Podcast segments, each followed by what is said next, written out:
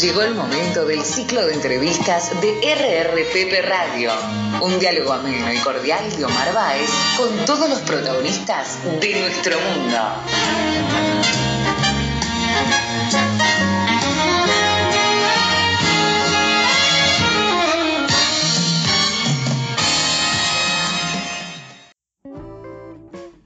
Hola, ¿qué tal? ¿Cómo le va? De nuevo aquí en el ciclo de entrevistas de RRPP Radio.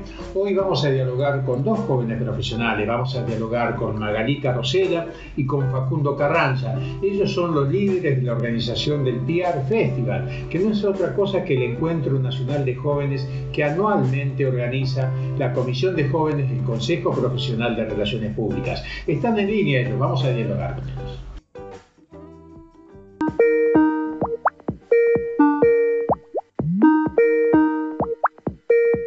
Fernando, buenas tardes, ¿cómo le va? Hola, ¿qué tal? ¿Cómo va? Buenas tardes. Muchas gracias por bueno, la invitación. Un gusto tenerlos a ustedes acá y nosotros desde que estamos ya con la radio desde hace varios años, creo que todos los años hemos conversado con los organizadores de, esto, de este encuentro nacional de jóvenes, que siempre tiene la particularidad, bueno, entender la problemática e intentar resolver o al menos encaminar o intentar mostrar la problemática y los caminos a los cuales se enfrentan los jóvenes. Así que, pero este año tiene la particularidad que estamos en pandemia, es decir, dos preguntas iniciales. Primero, ¿por qué le han cambiado el nombre? Antes era Encuentro Nacional de Jóvenes y ahora es un festival, este, Pierre Festival. Pierre, Festival. Bueno, comencemos, Maga, a ver. Te, te, comento, en realidad el, el nombre de, o sea, el encuentro sigue siendo Encuentro Nacional de Jóvenes, eh, es, el histórico, el que se viene haciendo hace 36 años, esta sería la edición 37. Eh, pero como todos los años, eh, le ponemos un nombre al evento que eso va enganchado de em, la temática y el estilo que decidimos darle cada año, que tratamos que sean distintos y, sumarle versatilidad y variedad en lo, que les ofrecemos al público, básicamente. Este año lo que decidimos fue ponerle hashtag PR Festival, es el nombre de em, del evento. Y bueno, tuvo que ver mucho con esto de eh, el contexto que nos, que nos encontró. Lo empezamos a, organizar en enero con una, con una realidad eh, que iba a ser presencial como todos los años, teníamos lugar, todo, con una idea. Y bueno, ya sabemos en, lo que ocurre. Y, dijimos, bueno, nos vamos a tener que adaptar. No, no, no, no nos queda otro porque no era opción dejar de hacerlo. Eh, así que, no, aparte es un, evento que realmente a, los jóvenes nos gusta un montón organizar y, es como nuestro momento de, poder brindarle a otros jóvenes que están en nuestra misma posición, eh, de poder mostrarles eh, las tendencias que hay en comunicación, que puedan relacionarse con, grandes profesionales del área, que quizás en la FACU a veces sí tienes la oportunidad de acercarte a ellos y en otros momentos no tanto, entonces es como el espacio para generar networking y conocer claro. Ahora, Fernando, Fernando, contame un poco. Normalmente estábamos acostumbrados a ver el Encuentro Nacional de Jóvenes de una manera de las clásicas tradicionales, una ciudad, un hotel, un centro de, de reuniones, sillas y gente sentada. Y la gente tenía que ir, tenía que sacar un pasaje, tenía, era tiene pro y contra esa situación. Hoy seguramente será a través de alguna plataforma. ¿Qué cambia esto? Contame un poco cuál es la diferencia y bueno, qué es lo que vamos a ver, cómo va a ser ese encuentro. Bien, eh, bueno, el Pierre Festival em, este año va a ser toda una experiencia virtual diferente. ¿Por qué va a ser diferente? Porque va a combinar entre lo que es un festival de música, ¿sí? Y una dinámica de elige tu propia aventura. ¿Qué queremos decir con esto? ¿Por qué pensamos en esto? Em, significa que el participante del evento podrá ser el dueño de llevar su propio destino a flote y elegir sobre qué temática desea capacitarse y escuchar en ese día. ¿sí? Em, la plataforma que vamos a usar va a ser Zoom, que se va a utilizar como punto de partida y de encuentro para todos los participantes. Y a la hora de elegir las charlas, eh, serán redirigidos a, una, a un link para, hacer, eh, para salir en vivo por YouTube. Eso es lo distinto que tiene este año el Pierre Festival.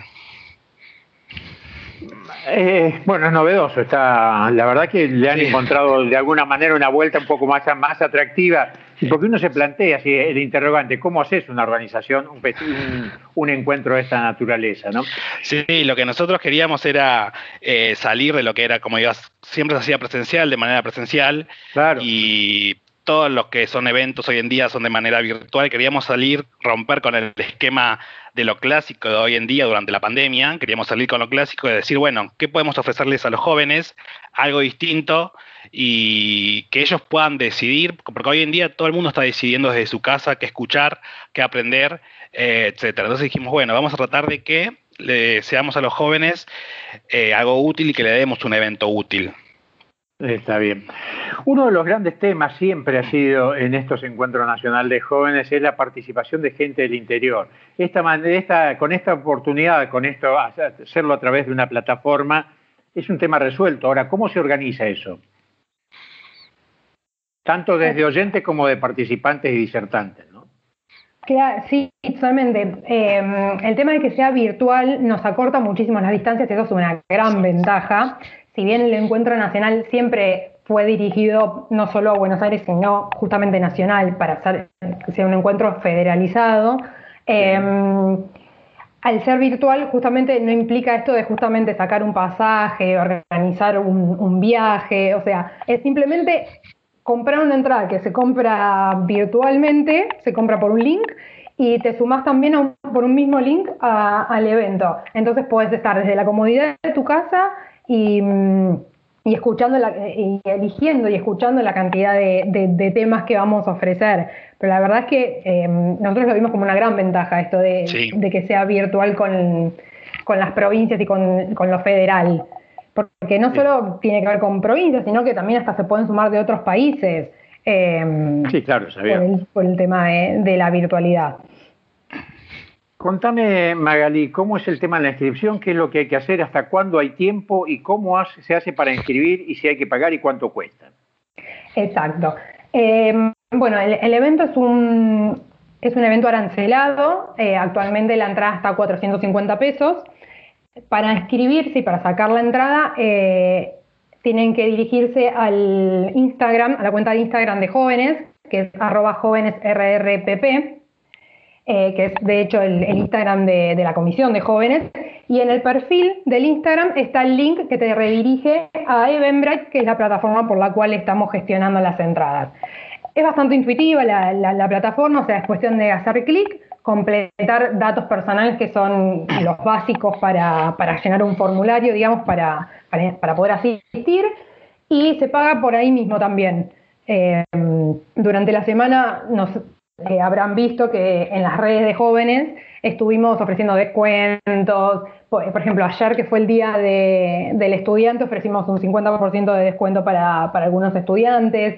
Em, por los socios en un principio tuvieron la entrada gratuita, tuvimos una semana que fue gratuita, después también tienen un 20% de descuento, que en caso que lo quieran, que lo quieran solicitar, nos tendrían que hablar o a jóvenes RPP, que es nuestro Instagram, por mensaje privado o si no a jóvenes.rpp.org.ar.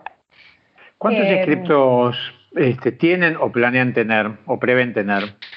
Eh, Aproximadamente al día de hoy tenemos, tenemos 200 inscriptos, más o menos, eh, y el Zoom que tenemos para ese día es de 500. 500 lugares tendríamos habilitados, digamos. Ah, bueno, perfecto. La capacidad tenemos. Tiene el margen para eso. Sí, sí, sí. Sí, sí, sí, está bien.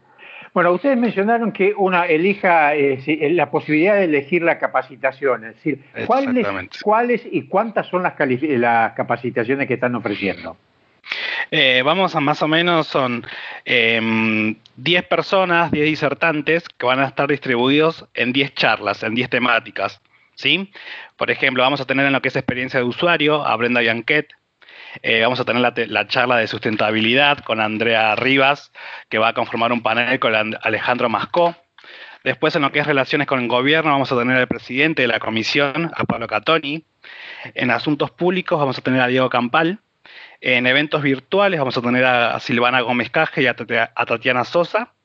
En video CB vamos a tener a Santiago Figueroa. Y en Issues Management vamos a tener a mm, Verónica Zampa y vamos a terminar con una gran charla de cierre a cargo de Celeste Cataña, que trabaja en Rappi Argentina y Uruguay. Ah, perfecto. Tenemos variadas, variadas charlas. Esto está bueno porque permite la posibilidad de elegir una charla sí y la otra no, porque nadie, como charlábamos previamente, nadie puede estar 10 horas frente a una pantalla, ¿no? O 6 horas. Exacto, y también que los, gustos del público también suponemos que son variados y que los intereses son distintos, o sea, quizás te llama mucho más la atención lo que es eh, asuntos públicos o, te llama mucho más la atención lo que es issues management. Em, en realidad hay, de todo un poco para armarse su, dieta de académica, por así decirlo. Está bien. ¿Por qué eligieron este, uno uno, piensa que la problemática de los jóvenes al iniciarse en cualquier profesión, en todas, bueno, siempre es un tema la capacitación, pero hay un cúmulo de temas este, en los cuales hay una problemática destacada, es decir, el inicio laboral, el, futuro laboral. ¿Por qué eligieron el tema capacitaciones? E, este tipo de capacitaciones.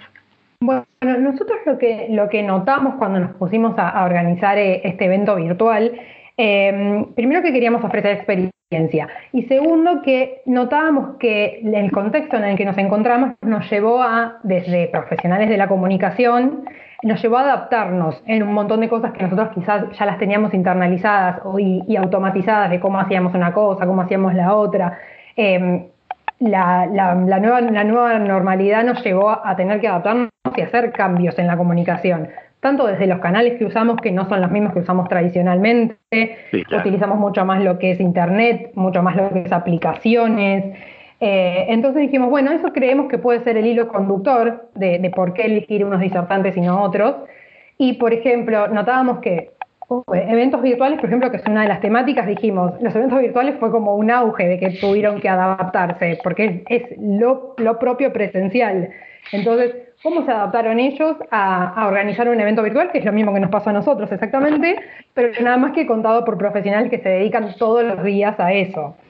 Eh, o por ejemplo, en experiencia de usuario, em, en L'Oreal tienen pero una variedad de, actividades que hacen donde tuvieron que readaptar todos sus canales para comunicarse con los clientes y seguir ofreciéndoles un buen servicio y mantener ese nivel. Em, y, y, que el cliente se sienta contento y que se y que la comunicación no se corte y llegue de la manera que, se quiere.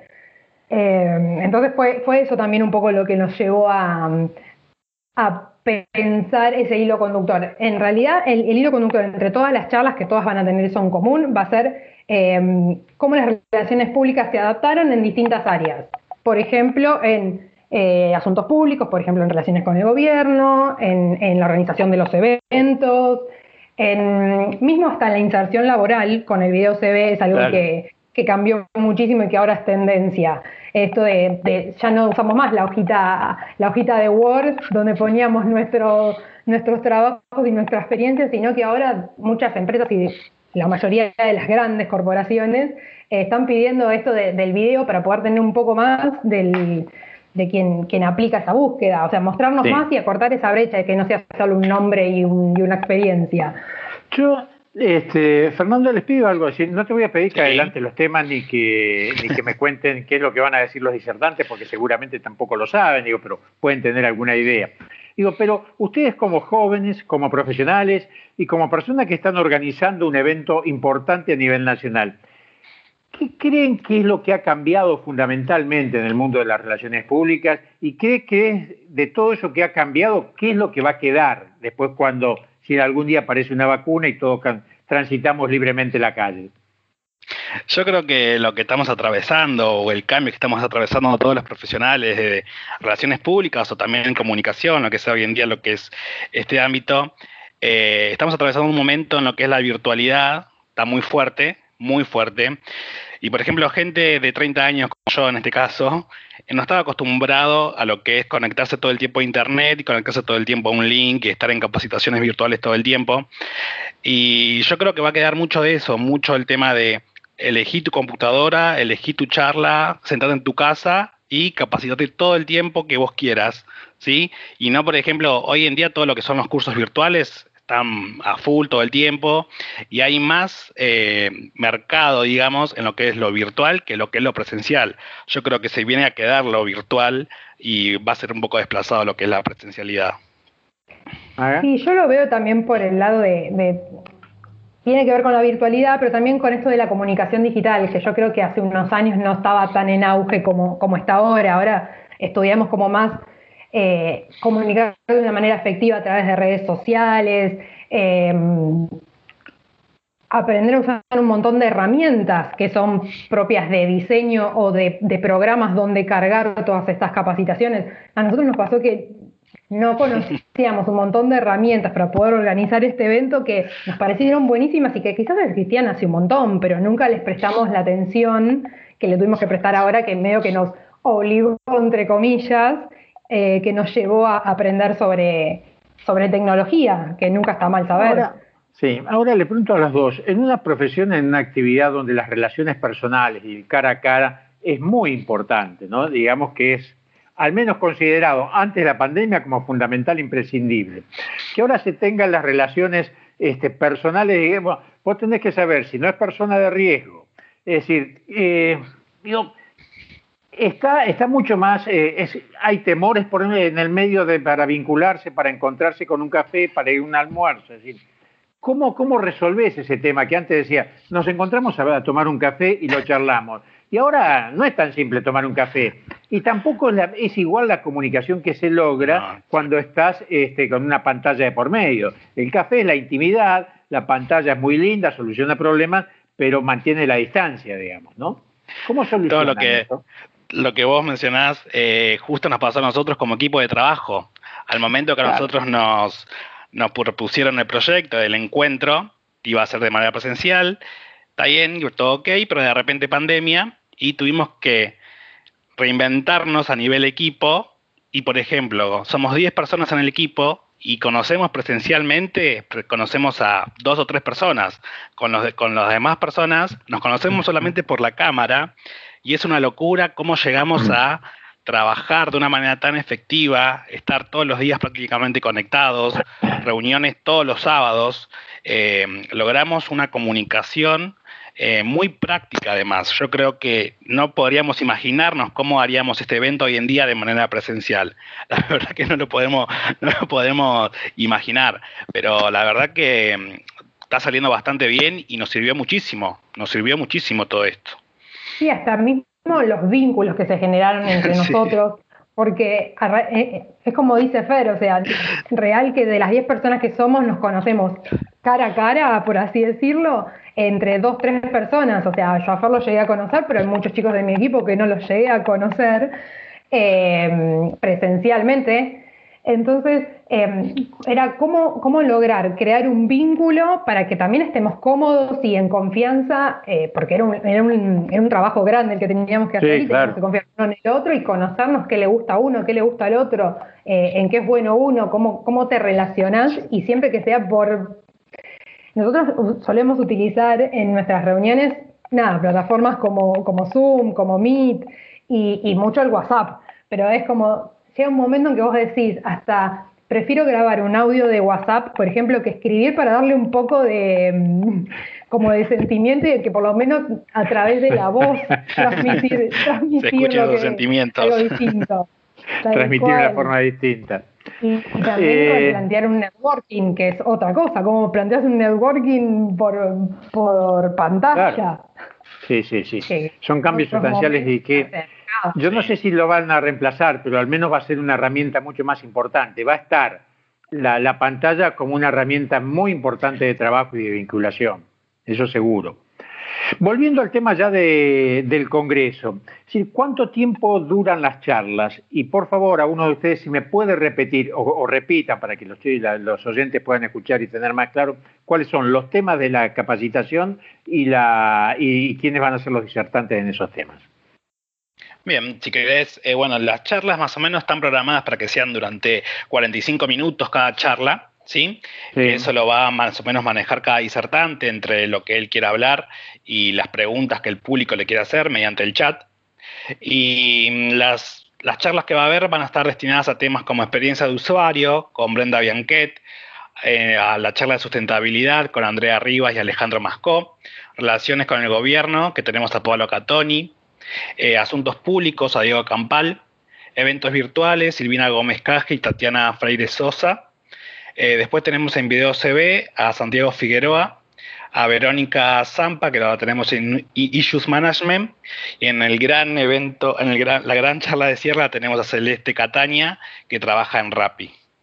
la charla de Celeste lo que va a tratar, o sea, nosotros la pusimos como charla de cierre, en realidad que nos parece como importante contarlo, eh, es porque nos pareció que eh, tenía algo para ofrecernos que justamente englobaba todas las temáticas que se iban a tratar durante el evento. Eh, lo van a ver durante, durante el encuentro, pero tiene un poquito de todo. Tiene un poquito de. En Rappi lo que ofrece a través de su aplicación va a ofrecer una parte de eventos virtuales, una parte de experiencia de usuario, que más que una aplicación que te ofrezca experiencia de usuario.